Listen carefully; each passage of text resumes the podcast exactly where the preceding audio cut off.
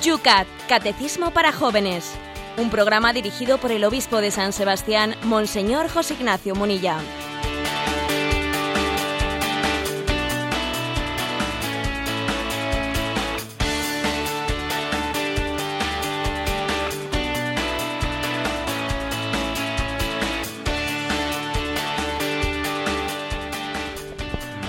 Muy buenos días, queridos amigos del Yucat. Comenzamos un día más este espacio de Radio María que a esta hora, con la ayuda del obispo de San Sebastián, todos los días desgranamos aquí en un espacio de radio, de formación, que queremos también con simpatía, con la alegría que nos tiene que caracterizar a todos los cristianos, aprovechar esta hora de la mañana mientras que vas a tu trabajo, al estudio, o estás ahí en tu casa buscando quizás trabajo, seis millones casi de parados, Dios mío.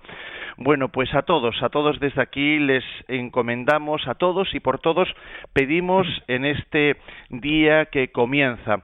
Estábamos mirando las efemérides, José Ignacio, buenos días, y veíamos que tal día como hoy, en 1933, Adolf Hitler, pues era elegido, tomaba presidencia del Reich. Pues sí, son 80 años eh, de su elección democrática y nos ha parecido adecuado hacer esa referencia porque hoy en día existe una cierta idolatría, eh, idolatría hacia el sistema democrático. Y es obvio que las elecciones dan o quitan el poder, pero no dan ni quitan la razón. ¿eh? Es decir, la mayoría, la mayoría no es signo de, de, la razón y la verdad en sí misma. ¿eh? Obviamente, en los sistemas democráticos, pues eh, se rige por un sistema del respeto de la opinión mayoritaria, pero eso no supone no supone tener certeza de estar en la verdad, ¿no? Por eso que el hecho de que Hitler eh, asumiese la Cancillería por unas elecciones democráticas y limpias y que nadie haya cuestionado nunca, ¿no? Que una barbaridad como aquella, pues accediese por el sistema democrático, creo que es bueno eh, es bueno para que también nosotros entendamos que la democracia, bueno, pues como alguno ha dicho por ahí, es, es una forma de gobierno que será la, la, la, la menos mala, pero que no, no es garantía de verdad. ¿eh? no es garantía de verdad, sería una idolatría pensar que la opinión mayoritaria se vaya a identificar con la verdad y con el bien. ¿eh? Y creo que eh, el concepto de verdad y el concepto de bien no es algo que es que es fruto, ¿no? No, no es la mayoría quien quien lo, lo da a luz, ¿eh? sino más bien quien tiene que gestionarlo, ¿eh? quien tiene que reconocerlo y quien tiene que gestionarlo. Eh, las democracias no son las que inventan en una ingeniería social la realidad y la vida del hombre, sino más bien quienes deberían de tutelarla. Bueno, pues así comenzamos con estas reflexiones este programa de hoy, cuando en San Sebastián tenemos 12 grados de temperatura en un día, pues digamos, de prácticamente viento sur. ¿Cómo están las cosas por Madrid, Rocío? Pues en este momento un gradito, algo menos de frío que ayer. Bueno, pues con esas diferencias de temperatura, pero unidos todos por la radio, comienza una mañana más tu espacio, el...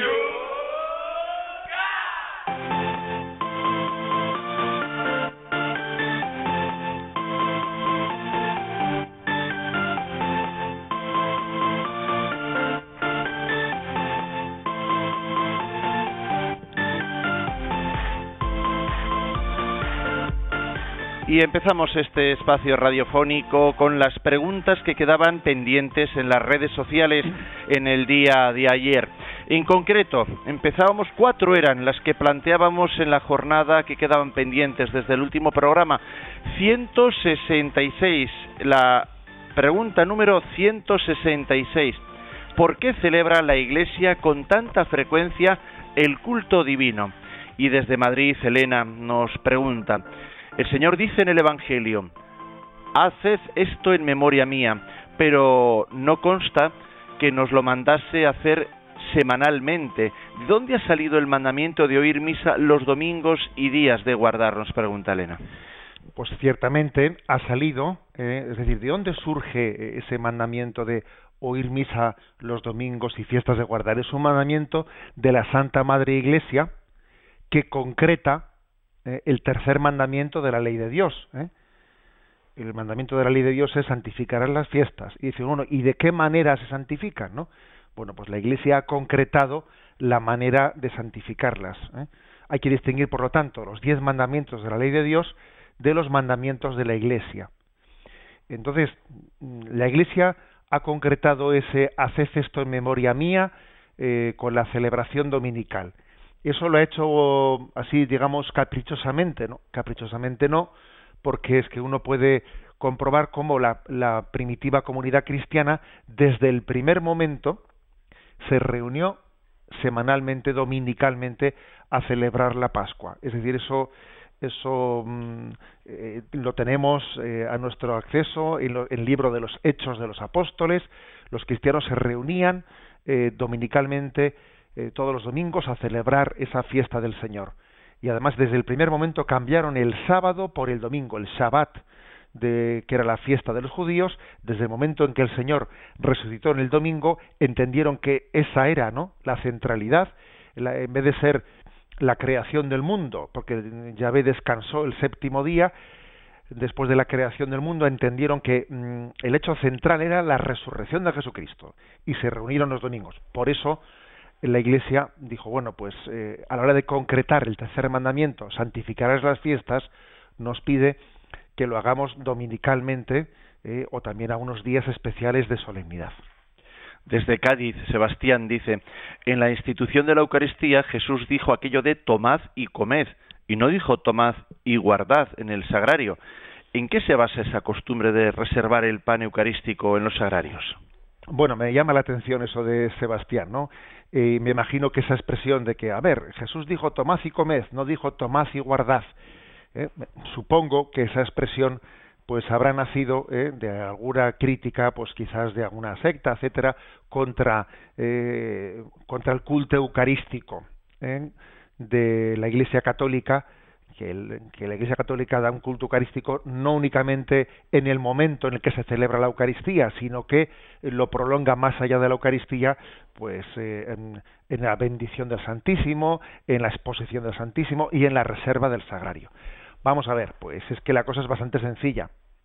Tomás y comed eh, fue interpretado en un primer momento por los que estaban presentes en la celebración litúrgica, pero eh, al, poquísimo tiempo, pues también había enfermos que no podían acudir a la celebración litúrgica y había que llevarles la comunión a esos enfermos. Por ejemplo, San Tarsicio, eh, pues ese mártir de ese niño que llevaba la Eucaristía a la cárcel, escondida, eh, pues lógicamente estaba llevando la Eucaristía más allá de la celebración litúrgica. Entonces, digamos, eso se podía hacer inmediatamente después de la misa o a veces también se guardaba eh, en un lugar llamado columbario, eh, un lugar llamado columbario en, dentro de la iglesia hasta que fuese la hora adecuada para poder llevarle a los enfermos la comunión. De ahí vino la reserva eucarística. La iglesia va tomando conciencia progresivamente que tiene eh, la Eucaristía reservada para podérsela llevar a los a los enfermos y entonces adora esa presencia. O sea, la iglesia ha ido creciendo en conciencia de qué supone de que Jesús esté para darse como alimento. Es verdad que eh, la Eucaristía se reserva para darse como alimento y para adorarla. Mientras que se da como alimento, se adora, se adora su presencia entre nosotros. Dios está aquí y, y nos invita a adorarle. En el número 167, que es la liturgia del Yucat, desde Valencia, Jorge Gato dice, aunque Dios está en todos los templos consagrados, cada diseño favorece un tipo de actitud. Las hay más recogidas, más festivas, etcétera. ¿Hay algún tipo de norma o directriz en la construcción de una iglesia? Bueno, eh, vamos a ver, la Iglesia no, no, es que tenga una normativa diciendo, a ver, los templos que se construyan tienen que ser de tal, eh, de tal tipo arquitectónico. No, es decir, eh, fijaros que ha habido a lo largo de los siglos una eh, adaptación pues con los estilos arquitectónicos que distinto pues es el románico, el gótico, el barroco, etcétera, y no digamos ahora las iglesias contemporáneas, pues verdaderamente hay un margen eh, con la arquitectura actual pues muy grande, muy grande a la hora de diseñar un templo. ¿Eso quiere decir que se puede diseñar absolutamente como se quiera? Hombre, no, hay una serie, una serie de normas litúrgicas que tienen que condicionarle al arquitecto. ¿eh? Pues un arquitecto, antes de ponerse a diseñar un, un, templo, él sabe que, eh, pues que el altar tiene que ocupar un lugar especial, pues que el batisterio tiene que tener eh, otro lugar que es que, que es mm, bien sea la entrada o bien sea antes eh, antes de acceder eh, al presbiterio. Hay una serie de normas litúrgicas a las que tiene que adaptarse el arquitecto a un arquitecto antes de encargarle una iglesia se le dan todas las normas litúrgicas que tiene que cumplir.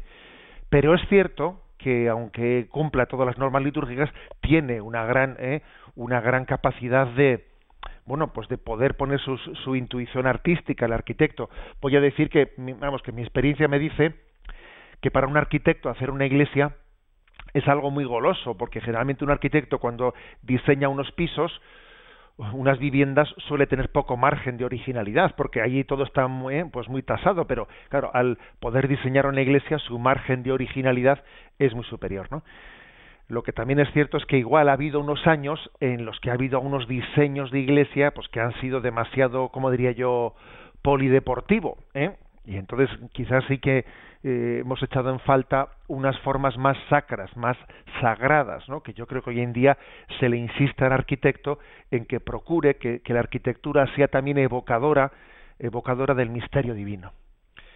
Continuamos con las preguntas que nos llegan desde la número 168, ¿por qué la liturgia tiene prioridad en la vida de la Iglesia y de cada individuo? Desde el monasterio de Benedictinas de León nos dicen, la liturgia es parte integral de nuestra identidad benedictina.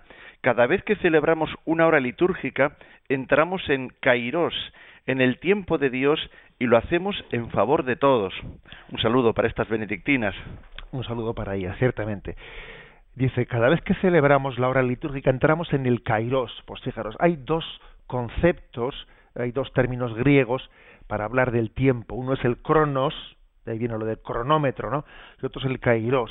El cronos, pues es el tiempo, digamos, mundano de este mundo, pero el kairos es el, es el tiempo de Dios. Entonces, digamos, el celebrar la liturgia es adentrarnos ¿eh? dejar un poco el cronos, dejar el cronos y, adentrarnos en el kairos, o sea, nos metemos en el tiempo de Dios eh, y, estamos un poco entrando en la eternidad. Es un poco como asomarla, ¿eh? asomar la cabeza a la eternidad y, y celebrar, ¿no? Pues mm, la historia de la salvación, que aunque aconteció en el cronos, aunque aconteció aquí, está introducida en la eternidad, ¿eh? con lo cual digamos esta, este correo que nos han mandado ¿eh? las benedictinas de ese monasterio de León nos, eh, nos sirve, se lo agradecemos y nos sirve pues para hacer una pequeña catequesis de qué significa eso el kairos. El kairos es el tiempo de Dios, es el tiempo de Dios y entonces la liturgia nos mete en el tiempo de Dios y los tiempos de Dios son capaces de hacerse presente en nuestra historia. Por eso se dice, ¿no? Eh, este es una este es un momento de gracia. Aprovechemos este momento de gracia que está viviendo la Iglesia. ¿Por qué? Pues porque también los tiempos de Dios se hacen presente en nuestro día a día, en nuestra historia intramundana. Concluíamos con la pregunta 169 de Yucat. ¿Qué sucede con nosotros cuando celebramos el culto divino? Y Conchi, Conchi Santos nos dice, si la liturgia se vive bien, entonces Jesús sana a través de su palabra, pero debemos de guardar silencio. Se habla en las iglesias y no sabemos dejarlo para afuera, en la casa del Señor y a Él solo hemos de rendir adoración, silencio, respeto. ¿No le parece?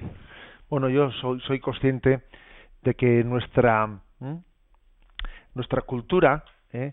Eh, pues es, muy ruidosa y que también fácilmente nos contagiamos de ella y no sabemos ¿eh? y no sabemos valorar los silencios entonces la liturgia primero la liturgia tiene sus silencios.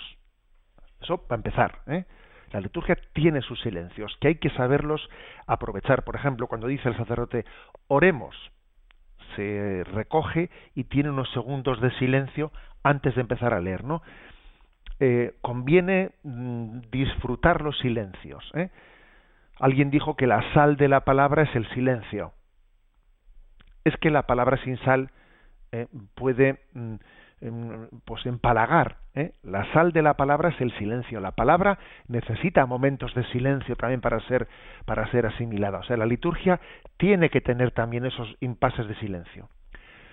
Eso por una parte, ¿no? Y por otra parte, yo creo que a lo que se refiere Conchi, pues en su pregunta, es que también a veces cuando termina, ¿eh? cuando termina el, em, la celebración litúrgica, pues entonces ya inmediatamente nos ponemos a hablar en el templo como si, como si hubiese terminado la ópera, ha terminado la ópera ya se puede hablar. A ver, es que no es que ha terminado la ópera y se puede hablar, es que el lugar en el que estamos es, es un lugar sagrado, no únicamente hemos celebrado una liturgia sagrada, es que aunque la liturgia haya terminado y el sacerdote haya dicho podéis ir en paz, el lugar es sagrado. ¿Eh? Con lo cual no es que sea rompan filas, se rompe el silencio, no. ¿eh?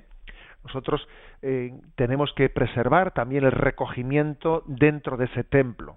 Eso creo que es creo que es importante porque también el, el, el silencio es como un reconocimiento del, del lugar sagrado, aparte de que es también bueno, pues un signo de respeto hacia, el, hacia otras personas que están en oración o pueden estarlo o debieran de estarlo.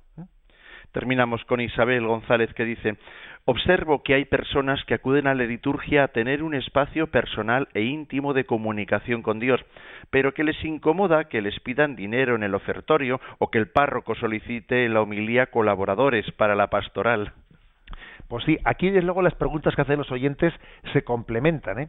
Porque bueno, la pregunta anterior, el tema del silencio, nos sirve para decir que sí que es muy importante eh, recogerse en el templo y que sea, pues para que el silencio te permita tener una intimidad, pero esa intimidad no tiene que ser excusa para que yo viva la liturgia como un intimismo en el que a mí que no me molesten con cosas de, la parroquia, de que si hace falta catequistas, a mí porque me tienen que pedir ser catequista en la homilía, yo he venido aquí para otras cosas, a mí porque me tienen que pedir, eh, pues yo que sé, pues dinero para eh, colaboración económica para una obra que se está haciendo del retejo de la iglesia o para una obra de caridad. O sea, a veces interpretamos mal la liturgia como si la liturgia fuese una especie de ¿eh? Propiedad nuestra privada de mi intimismo individualista, de mi unión con Dios, y a mí no me importan los problemas de la Iglesia, perdón.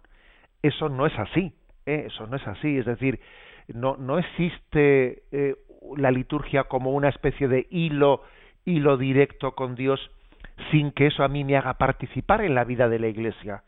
la vida de la Iglesia eh, lo implica, todo ¿eh? implica también pues eh, las responsabilidades pastorales que los niños necesitan catequistas que el retejo hay que hacerlo y por lo tanto hay que pagarlo entre todos etcétera etcétera o sea no cuidado por lo tanto malo es malo es por una parte que no preservemos el aspecto espiritual e íntimo de la liturgia pero también es malo que recurramos a, pues a esa especie de intimismo individualista para decir que yo que a mí no me metan en la liturgia temas que no sean eh, que no sean meramente devocionales. No perdón es que también eh, hay que hablar de los problemas pastorales es que la vida de la iglesia lo implica todo ¿eh? lo implica todo. Por eso a la liturgia le llevamos también la vida de la iglesia a ese momento de la liturgia. Y y eso no es profanarla no es más bien santificar la vida de la Iglesia desde la presencia del Señor en la liturgia.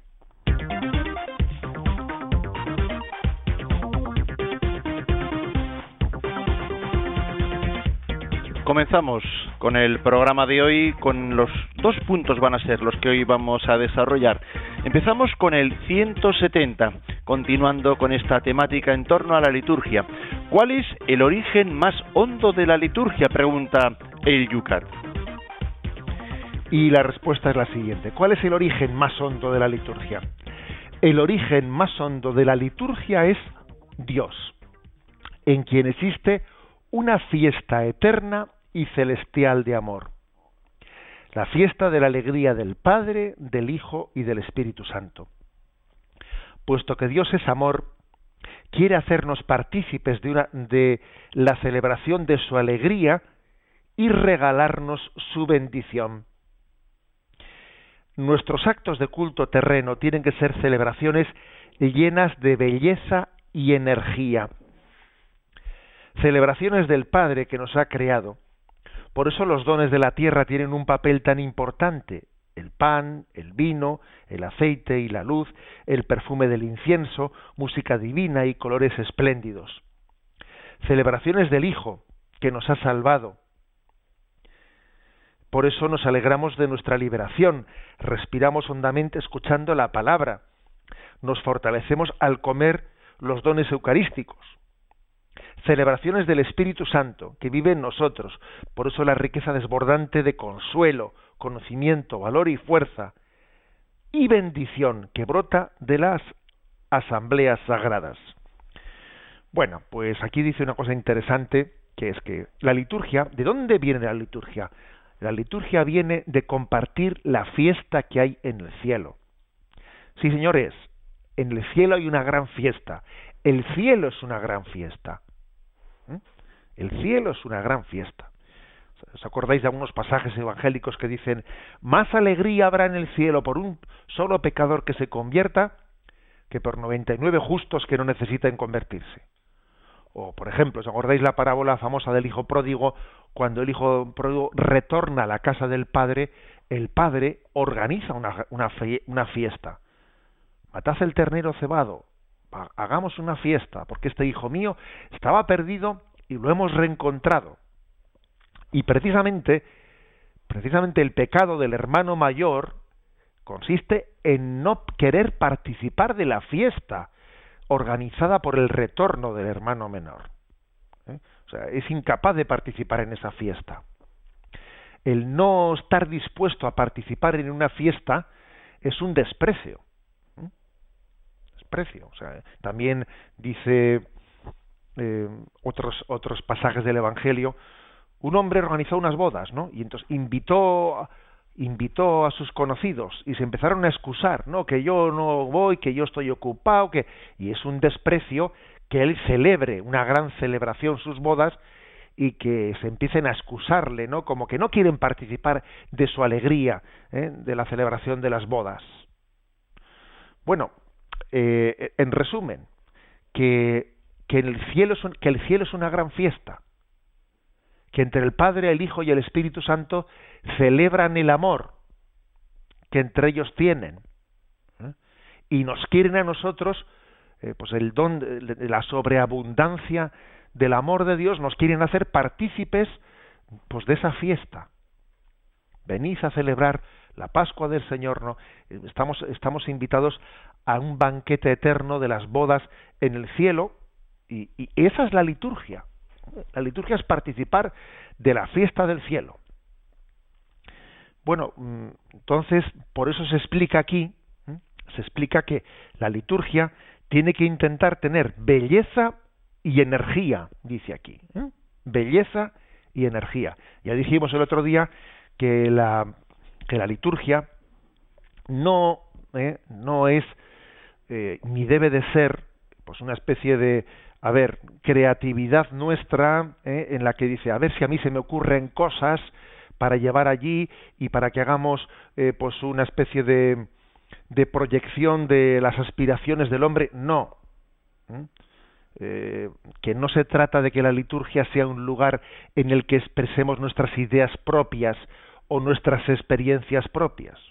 No se trata de una especie de concurso de creatividad porque eso sería quitar la naturaleza de la liturgia la esencia de la liturgia es mm, recibir la comunicación de Dios con nosotros a través de la palabra de Dios, etcétera. Pero eh, el hecho de que se insista, como, como ayer escuchamos, ¿no? Se insista de que, a ver, que la liturgia no es una especie de invenciones del hombre para intentar ser creativo. Se se me ha ocurrido hacer un signo en la liturgia, se me ha ocurrido... No, se trata de, de que sea una especie de escaparate de nuestras ocurrencias, sino que es eh, recibir, ¿no? recibir la revelación de Dios a través de, pues de, una liturgia orante. Pero eso no quita para que nosotros la celebremos de una manera, pues que dice aquí, que tenga energía y que sea bella. A veces cuando vemos las celebraciones litúrgicas, pues, pues que, tienen, por ejemplo, los africanos eh, o, la, o, o, la, Iglesia en misión nos suele llamar la atención eh, porque tienen una energía especial. Y solemos decir, pues quizás nuestras celebraciones debieran de tener más energía, debieran de tener eh, pues más vibración y belleza que por cierto es frecuente escuchar las típicas críticas fáciles no pues que eh, además yo diría que son ya casi eh, como dicen los jóvenes ya raya ¿eh? esto ya, ya, ya está rayando porque está siempre con las mismas eh, con los mismas, los mismos tópicos mira mira qué candelabros que a, veces se, se le reprocha a la iglesia el hecho de que tenga una solemnidad en la liturgia que supuestamente es un derroche. Mira qué derroche que pues las casullas, su belleza, eh, mira qué derroche en los cálices, mira qué derroche. A ver, yo creo que ese es un escándalo hipócrita.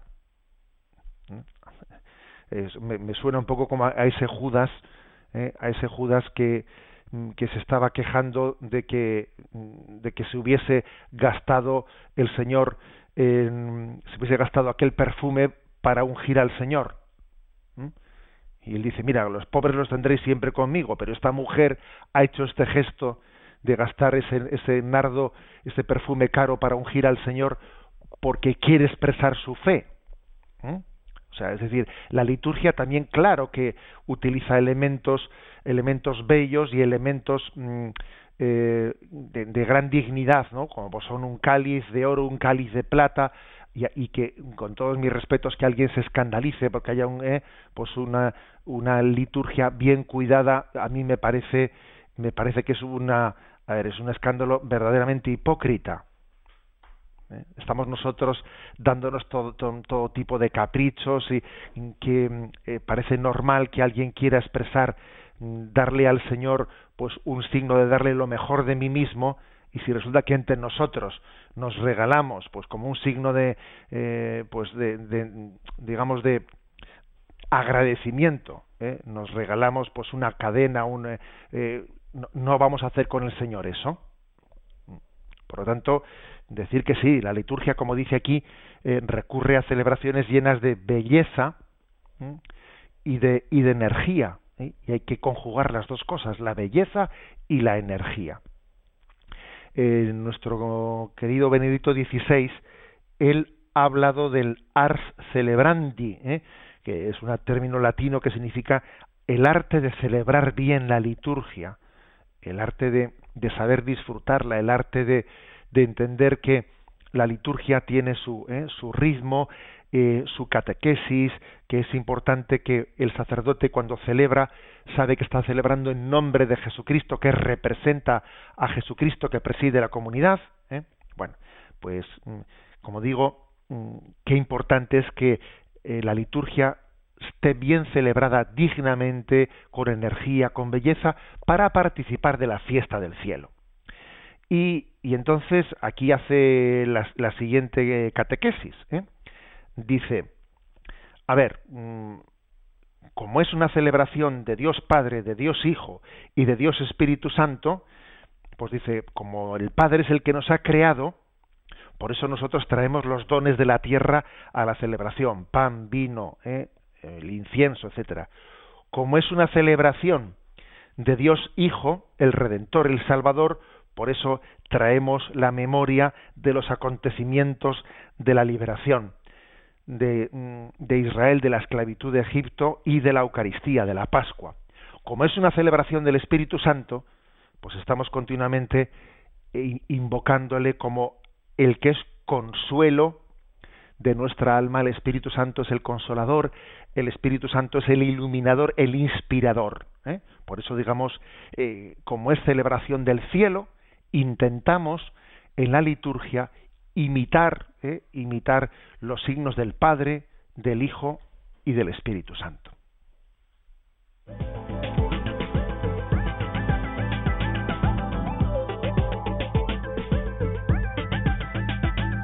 Son las 8 y 30 minutos, 7 y 30 minutos en las Islas Canarias. Tenemos nuestro momento para vuestra participación. Podéis hacerlo a través de Twitter, citando a arroba obispo munilla En Facebook no tenéis más que entrar en la pregunta que acabamos de explicar y ahí en la página de Facebook Yucat Radio María, Yucat Radio María, bajo esta pregunta podéis plantear también las vuestras. Y también tenemos a vuestra disposición el correo electrónico yucat y por supuesto siempre también el teléfono a vuestra disposición. Participa llamando al 91 153 8550. Es el teléfono de Radio María.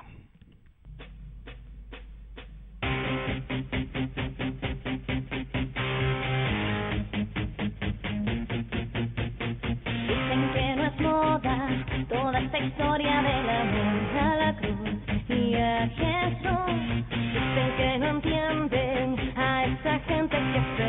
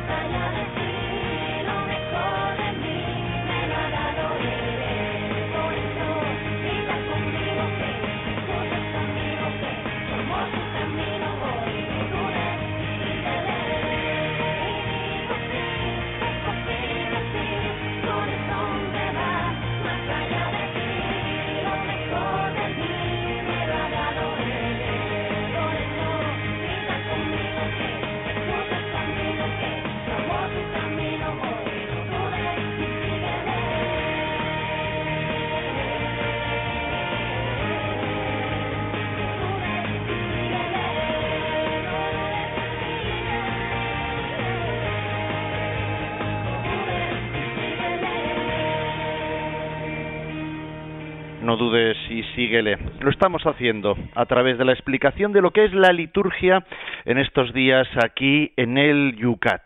Vamos con las preguntas que plantean nuestros oyentes en las redes sociales.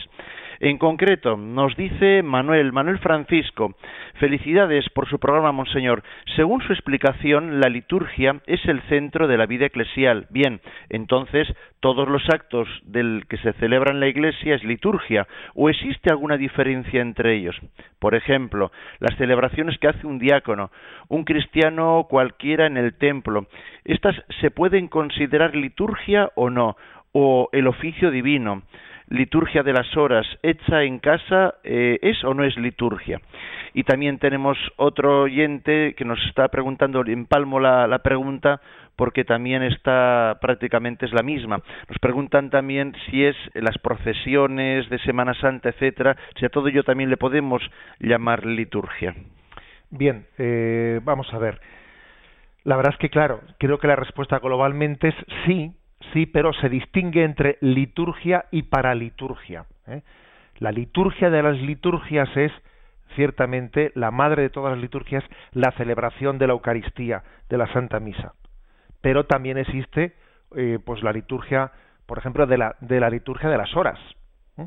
O sea, también existe una liturgia que no es exclusivamente la Eucaristía, sino que es la liturgia de los otros sacramentos o también la liturgia de, de la celebración de la palabra, proclamada solemnemente por la Iglesia.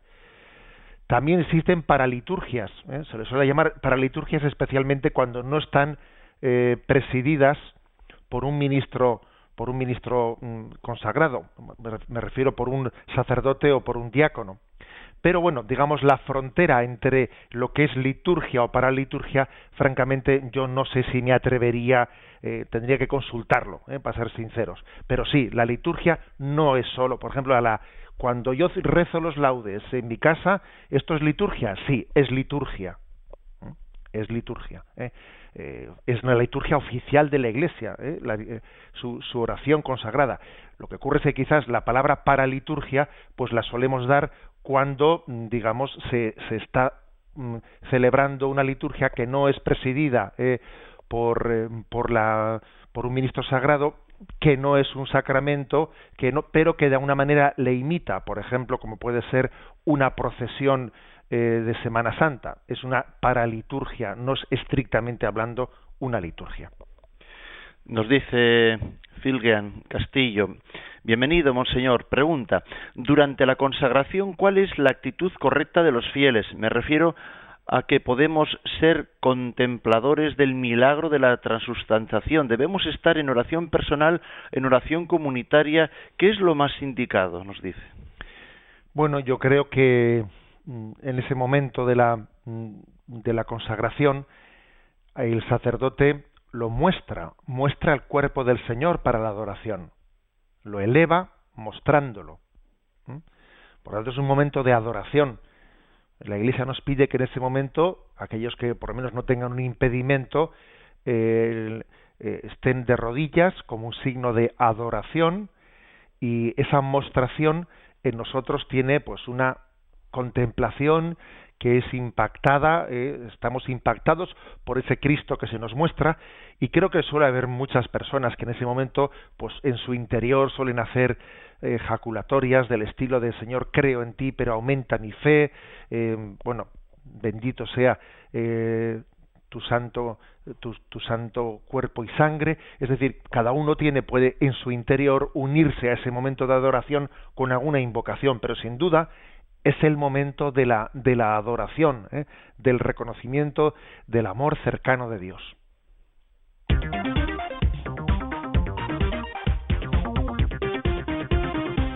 Vamos adelante con la segunda pregunta del día de hoy. ¿Qué es lo esencial de toda liturgia? Y la respuesta es la siguiente. La liturgia es siempre, en primer lugar, comunión con Jesucristo. Toda celebración litúrgica, no solo la Eucaristía, es una fiesta de la Pascua en pequeño. Jesús celebra con nosotros el paso de la muerte a la vida y lo hace accesible para nosotros. El acto litúrgico más importante del mundo fue la fiesta de la Pascua que Jesús celebró con sus discípulos en el cenáculo la víspera de su muerte. Los discípulos pensaban que Jesús iba a conmemorar la liberación de Israel del poder de Egipto, pero Jesús celebró la liberación de toda la humanidad del poder de la muerte. En Egipto fue la sangre del cordero la que protegió a los israelitas del ángel de la muerte ahora es el mismo Cordero cuya sangre salva a la humanidad de la muerte. Porque la muerte y resurrección de Jesús son la prueba de que se puede morir y sin embargo ganar la vida. Este es el verdadero contenido de cada celebración litúrgica cristiana. Jesús mismo comparó su muerte y resurrección con la liberación de Israel de la esclavitud de Egipto. Con el término misterio pascual se designa por ello el efecto salvífico de la muerte y resurrección de Jesús. En forma análoga a la sangre del Cordero que salvó las vidas de los israelitas en la salida de Egipto, Jesús es el verdadero Cordero Pascual, que ha liberado a la humanidad de su encierro en, el, en la muerte y el pecado. Bueno, eh, estamos insistiendo, eh, insistiendo en, en lo que es la liturgia, en lo que es su esencia, y que por lo tanto es participar de, de la fiesta del cielo, y entonces allí uno no puede ir únicamente como un espectador. Celebrar eh, una fiesta litúrgica sin salir renovado, pues en cierto sentido es profanar la liturgia. ¿eh? La liturgia es transformante para quien participa en ella. ¿eh? Asistir a la liturgia como mero espectador, de alguna manera es profanarla. ¿eh? Entonces, claro, pues porque, vamos a ver, lo, lo, la clave no está únicamente en organizar una fiesta, sino encontrar quien se alegre en ella. Y aquí de lo que se trata es que yo participe en esa fiesta, pues de una manera que conecte con ella. ¿eh? Conecte con ella. Entonces, el, eh, el, cristiano con su fe tiene que conectar con, la alegría del cielo y transformarse en ella. Bueno, entonces, ¿por qué? ¿Eh? ¿Por qué esa fiesta es tan transformante? ¿Por qué esa fiesta es tan renovadora? ¿Eh? ¿Por qué nos, atrevemos a decir que es que la, el que participa en la liturgia y se queda como estaba antes, algo ha fallado, ¿no? Que incluso, que incluso podemos decir que es que, ha profanado el sentido de la liturgia. ¿Por qué? Bueno, porque cada vez que se celebra la liturgia, se está celebrando la Pascua, ¿eh? y la Pascua es la, el paso de la muerte a la vida. El paso de la muerte a la vida. Aquí, desde luego, lo de hacer la Pascua, ¿eh? en el sentido popular del término, no tiene nada que ver. ¿eh? En el sentido popular del término, no, hemos terminado de entender que la Pascua es gloria. Porque es celebrar el paso de la muerte a la vida de Jesucristo. Luego, yo también quedo transformado. Yo nazco a una vida nueva, porque estoy participando con Jesús de su muerte y de su resurrección. Cada vez que celebramos eh, la, eh, la liturgia, bien sea, ¿no? Sobre todo en la Eucaristía o en otra forma de liturgia que en el fondo es participada, ¿eh? participada de la Pascua. Eh, se recuerda aquí que Jesús celebró mm, la institución de la Eucaristía en el contexto en el que los judíos celebraban eh, la liberación de Israel de la esclavitud de Egipto. Jesús preparó la última cena, todos los discípulos pensarían, claro, hoy es el día en que los judíos celebran eh, la, fiesta de la Pascua, la salida de Egipto, los, los discípulos pensaban que se habían reunido en aquel lugar del cenáculo para eso, pero resulta que Jesús tenía una sorpresa, y la sorpresa que tenía era que eh, le iba a dar a esa cena judía un significado muy superior. Ya no era únicamente la celebración de la liberación del pueblo de Israel de la esclavitud de Egipto, sino que se celebraba la liberación de toda la humanidad del poder de la muerte. Se estaba celebrando una liberación muy superior. El marco, el marco, digamos, litúrgico histórico es el de la liberación de la esclavitud de Egipto, que es como una imagen de la gran liberación. Eh, somos liberados del poder de la muerte. Cristo al resucitar nos libera del poder de la muerte y vence definitivamente a Satanás. La sangre del cordero, del cordero pascual, con la que, mm, eh, que era el signo en el que el pueblo de Israel había sido liberado, porque recordáis que dice el texto bíblico que Yahvé le pidió a los israelitas que en aquella noche en la que iba a tener lugar pues eh, la última de las de las pruebas, ¿no? La última de las plagas que iba a ser el, el exterminio de los primogénitos de todas las familias de los egipcios, pero los hebreos iban a ser liberados de esa plaga. Entonces se pidió que con el, la sangre del cordero que habían sacrificado cada uno para hacer la cena pascual, con esa sangre del cordero, untasen, pintasen, eh, pintasen el dintel de la jamba de la puerta por fuera, para que el ángel exterminador, cuando pasase y viese esa marca de la sangre del cordero, entendiese que en esa casa habitaban los hebreos y pasase de largo y no exterminase a los primogénitos de los hebreos, sino únicamente a los egipcios. Bueno, esa es una imagen una imagen de la liberación de la muerte eterna. Somos liberados porque hemos sido marcados con la sangre liberadora de Jesús. Jesús, eh, con su sangre liberadora, nos ha liberado de la muerte, ¿eh? del ángel exterminador, ¿eh? la muerte eterna merecida por nuestros pecados, sin embargo, eh, no nos alcanza porque hemos sido marcados con la sangre redentora de Jesucristo. Eso es lo que significa la Eucaristía instituida en ese mismo día en el que se celebraba la liberación de, del pueblo del pueblo judío, del pueblo hebreo de la esclavitud de Egipto. Bien, mm, dicho esto, eh, dicho esto, entendamos que esa cena, esa es una cena en la que los judíos eh, hacían distintas oraciones de bendición, la bendición de la copa, la bendición. Eh, también Jesús asumió esa, esas fórmulas de la de la bendición. Aquí el Yucat en un costado nos dice que la palabra bendición es, mm, dice en latín benedicere, en griego eulogein, significa hablar bien de alguien. O sea, Dios nos bendice es como un signo de que Dios no solo nos ha dado la vida, sino que eh, mantiene la vida y nos protege. Recibimos, por lo tanto, en la liturgia, recibimos en la Eucaristía, recibimos la bendición de Dios, que es como si Dios dijese, ¿eh?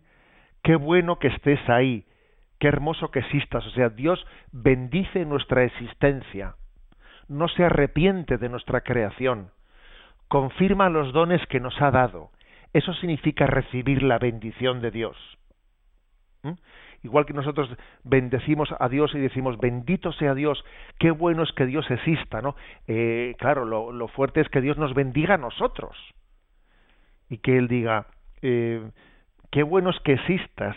Eh, o sea, Dios nos confirma en la existencia y nos da su fuerza y nos da su gracia para que continuemos en esta vida haciendo el bien.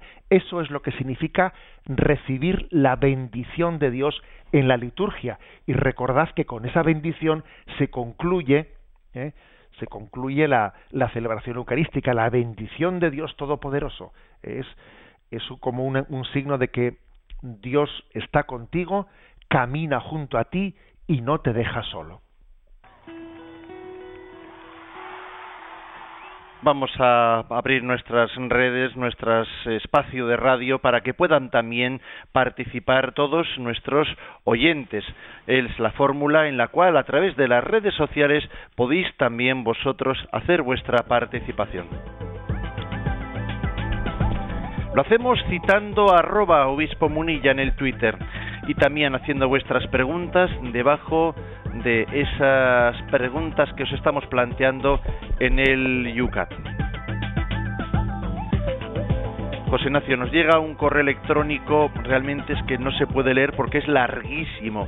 He intentado ahora, lo he leído y un poco, bueno, pues eh, con miedo, temblor y como dicen, pues tengo que seguro que se quedarán muchas cosas que igual para el oyente pueden ser importantes, pero vamos a intentar resumirlo un poco.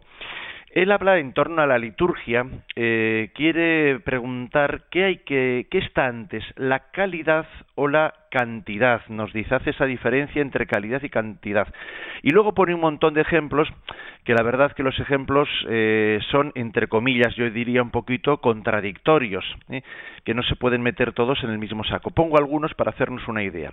Habla, por ejemplo, de las, eh, todos los novios que se acercan a la parroquia con una simple entrevista los casa, sin cursillos prematrimoniales, etcétera.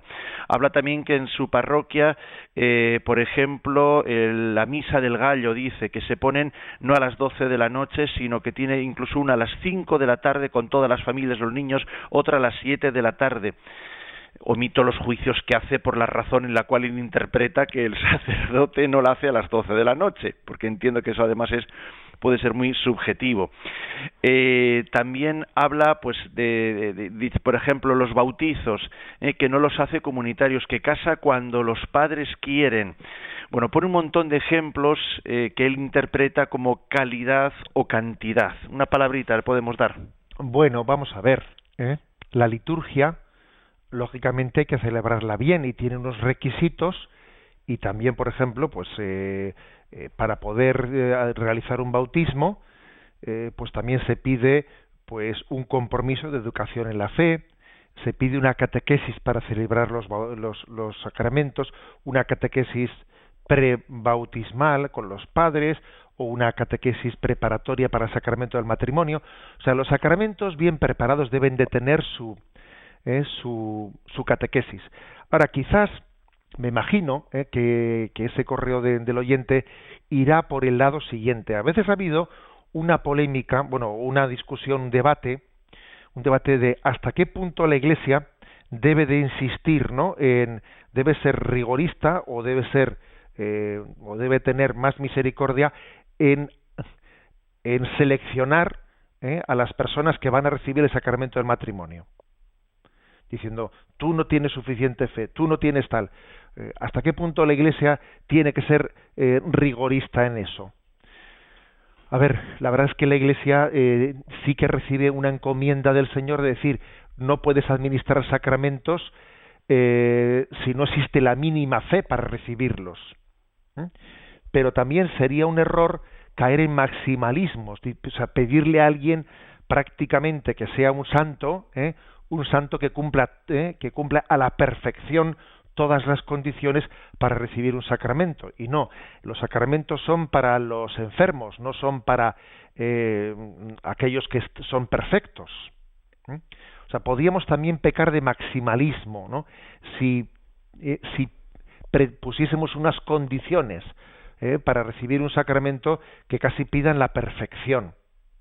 Dice esa famosa expresión, la, ca- la caña quebrada no la cascará, el pábilo vacilante no lo apagará, con lo cual también cuando un sacerdote ve que alguien tiene una disposición mínima, mínima, intenta pues cultivarla, dar una catequesis y celebrar el sacramento. ¿eh? O sea, se puede pecar de dos cosas, de ser demasiado laxo, de manga demasiado ancha, pero también de ser demasiado riguroso, ¿eh? de ser, de- o sea, es decir, que yo y, ojo, ¿eh? con decir tú no estás eh, bien preparado para la, ¿eh? pues para recibir eh, que tu hijo se, se bautice, hombre, tendrá que haber una causa muy grave para decirle a alguien que no puede celebrar el bautismo de su hijo, tiene que ser una causa grave, ¿eh? De lo contrario, la Iglesia tiene que tener también misericordia a la administración de los sacramentos. Vamos a ver, Rocío me está pasando un montón de preguntas de los oyentes a través del teléfono. A ver si podemos hacerlas un poco breves, intentar dar el paso al número mayor. Por ejemplo, Santos de Colmenar Viejo de Madrid pregunta cuánto tiempo está el Señor en nosotros al comulgar. Lo llaman ese efecto eucarístico. Bueno, pues eso eh, me imagino que será poco tiempo, ¿eh? el tiempo en el que el pan eucarístico en, nosotros pues, se deshaga, pero yo suelo subrayar una cosa, y es que ese, esa presencia eh, de Cristo en la Eucaristía eh, dejará de estar eh, sustancialmente presente cuando el pan deje de estar en nosotros, pero pasa eh, esa presencia pasa a reforzar la inhabitación de Dios del Espíritu Santo en nosotros. ¿eh? O sea, alimentamos también la inhabitación de Dios recibiendo la Eucaristía. Un oyente de Alicante pregunta si en la bendición final de la misa si requiere que inclinemos la cabeza, dice. Bien, sí, eh, es, la, es verdad que a veces se hace de una manera solemne, cuando se da una bendición solemne se dice, inclinad la cabeza para recibir la bendición. ¿eh? Pero bueno, una bendición simple, aunque no se dice eso explícitamente, sí tiene un signo pues de una leve inclinación que la hace más significativa. Desde Madrid no va con el tema de hoy, pero por la importancia del tema también pues lo planteamos. Pregunta, si abortas, ¿se te puede perdonar ese pecado alguna vez? ¿Dónde está el alma de ese niño? Aunque tus pecados sean eh, rojos como, eh, como la escarlata, como nieve quedarán. Eh. Dios es capaz de, en su infinita misericordia, de hacernos nuevos cuando nos perdona. A veces a las madres que han abortado les cuesta mucho eh, perdonarse a sí mismas. Precisamente también creo que la celebración del sacramento de la penitencia hay que hacerla con la suficiente significatividad, etcétera, para que el perdón que recibimos no sea, no sé, también eh, penetre en nosotros, se visualice, ¿eh? porque si una persona que va a confesarse de un pecado como de, de, aborto, pues el sacerdote le dice, muy bien, reza tres Ave Marías, y bim, bim, y le da una... a, esa persona le parece que, que, su, que el perdón de su pecado necesita un signo más fuerte, más fuerte, o sea, una, una conversación más profunda, una lectura de un texto bíblico, eh, una oración hecha conjuntamente, una penitencia pues más significativa, no. Es importante que la liturgia del sacramento de la penitencia eh, acompañe eh, acompañe al perdón para que también ese perdón consuele un corazón, ¿no? Un corazón querido. Con respecto al destino eterno del niño que ha sido abortado, bueno, pues eh, lo hemos comentado en este programa, pero a mí no me cabe duda sobre sobre que el Señor le ofrece la salvación eterna, porque el catecismo de la Iglesia Católica dice que la Iglesia confía en que haya otros caminos, otros caminos además de la recepción del sacramento del, bautismo para, para, los niños que no que han muerto sin haber podido recibir ese sacramento del bautismo. No tenemos tiempo para más, tenemos que plantear también antes de despedirnos las preguntas para el día de mañana. Vamos a hacer cuatro preguntas que son 172, ¿cuántos sacramentos hay y cómo se llaman? 173 ¿Y para qué necesitamos en realidad los sacramentos? 174 ¿Por qué no es suficiente la fe en Jesucristo? ¿Para qué nos da Dios además los sacramentos? 175 ¿Por qué pertenecen los sacramentos a la Iglesia? ¿Por qué no puede cada uno hacer uso de ellos a su antojo? Es decir, ¿eh? del punto 172 al 175. Terminamos recibiendo la bendición de Dios. La bendición de Dios Todopoderoso, Padre, Hijo y Espíritu Santo, descienda sobre vosotros. Alabado sea Jesucristo.